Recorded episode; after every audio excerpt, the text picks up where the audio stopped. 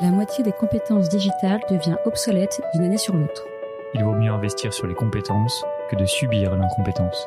Je suis Guillaume, cofondateur et directeur pédagogique d'Untrain, agence de formation sur mesure pour les métiers du digital et de la tech.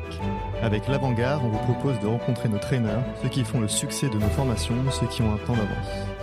Ils sont spécialistes marketing, data, acquisition, produits et ils viennent vous confier en 5 minutes les clés de leur efficacité. Ce sera court, concret et ce sera utile demain. Bonjour à tous et bienvenue dans ce nouveau podcast de l'Avant-Garde. Aujourd'hui, nous avons à nouveau la chance de recevoir Jérémy Lacoste. Salut Jérémy. Salut Guillaume. Alors, Jérémy, on l'a déjà dit, mais tu gères les sujets d'acquisition, d'analytics et de CRM chez meilleurtaux.com et tu viens aujourd'hui nous parler du pilotage à la valeur et notamment nous expliquer comment tu as pu le mettre en place dans ton entreprise. Alors peut-être avant d'aller dans le vif du sujet, est-ce que tu peux te présenter rapidement s'il te plaît? Avec plaisir. Euh, alors moi j'ai fait 7 ans d'a- d'agence, principalement sur des, euh, des problématiques de performance et de ROI. Et voilà, depuis peu, depuis un an, j'ai rejoint Meilleur Taux pour prendre la direction du pôle acquisition et notamment pour mettre en place finalement un pilotage assez fin qui vise à chercher plutôt de la valeur versus de la quantité. Alors merci pour cette présentation, Jérémy. Donc dis-nous tout, c'est quoi le pilotage à la valeur? Alors l'idée elle est assez simple, hein, c'est de renverser un peu le prisme historique des, des responsables d'acquisition. Euh, C'est-à-dire que euh, bah, quand on est responsable d'acquisition, euh, l'enjeu est souvent d'aller chercher le plus de leads au prix le plus, le plus bas. Euh, sauf que dans cette équation, on oublie la composante qualité du lead. Et donc le pilotage à la valeur vise effectivement à renverser un peu ce rapport de force en disant, bah, certes, il faut générer un volume de leads intéressant pour alimenter finalement le capacitaire de mes différents conseillers, mes différentes plateformes, mais surtout il faut aller chercher des leads de qualité. Et donc, euh, en renversant un peu ce, ce prisme d'action, eh ben, on se dit qu'on est prêt finalement parfois à payer des leads beaucoup plus chers que les prix du marché, parce qu'on sait que derrière, ces leads vont avoir une proportion à transformer plus importante et donc derrière générer plus de revenus pour l'entreprise. Super clair, merci Jérémy. Et concrètement, justement, ça donne quoi chez meilleurtaux.com Eh ben, la mise en place de ces stratégies repose un peu sur cinq piliers qu'on a, qu'on a essayé de mettre en place tout au long de l'année. Le premier, ça a été de créer une usine à lead, c'est-à-dire bah, différents leviers, euh, un mix marketing assez complet et activable, c'est-à-dire bah, être en capacité d'avoir finalement un, pool de partenaires qu'on peut activer, désactiver en fonction de la qualité des leads, du taux de conversion de ces leads. Ça, c'est le premier axe. Le deuxième axe a été la mise en place d'un tracking exhaustif afin de remonter l'ensemble des touches marketing et non pas que les dernières touches, afin d'avoir une vue complète sur le tunnel de conversion.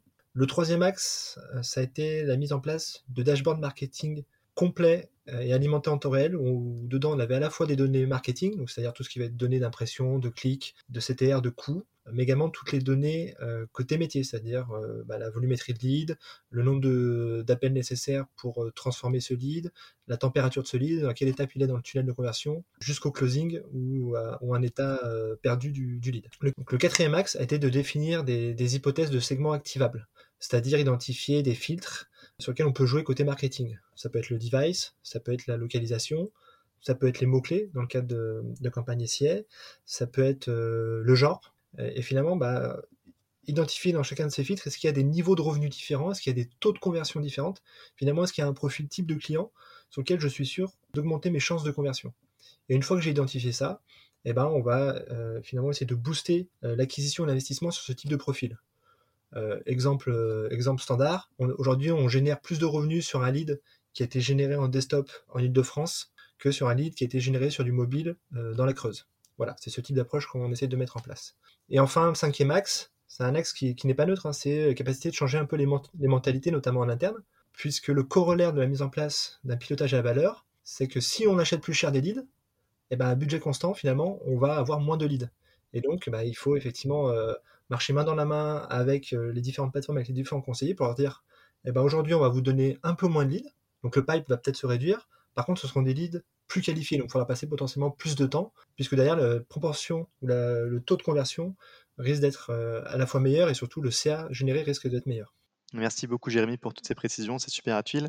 Peut-être une dernière question pour conclure le, le podcast. Est-ce que tu aurais justement des points d'attention à avoir en tête lorsqu'on se lance dans le pilotage euh, à la valeur? Oui, tout à fait, il y en a plusieurs. Euh, le premier, c'est éviter un peu les effets de bord ou les effets de biais, c'est-à-dire, bah, euh, aujourd'hui, on a gros écueil du marketing qui est aussi un avantage, c'est qu'on peut collecter énormément de données. Et donc très vite, on peut se perdre finalement dans cette myriade de données et aller euh, essayer de travailler des champs qui vont être non activables. Donc il faut bien faire en sorte effectivement de d'auditer ou d'étudier que des champs qui peuvent être activables d'un point de vue marketing.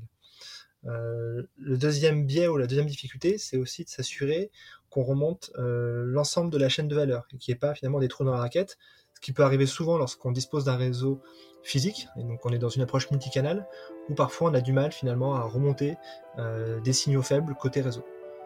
Merci beaucoup Jérémy pour ces dernières précisions et on te dit à très bientôt pour un prochain podcast. Merci, à bientôt.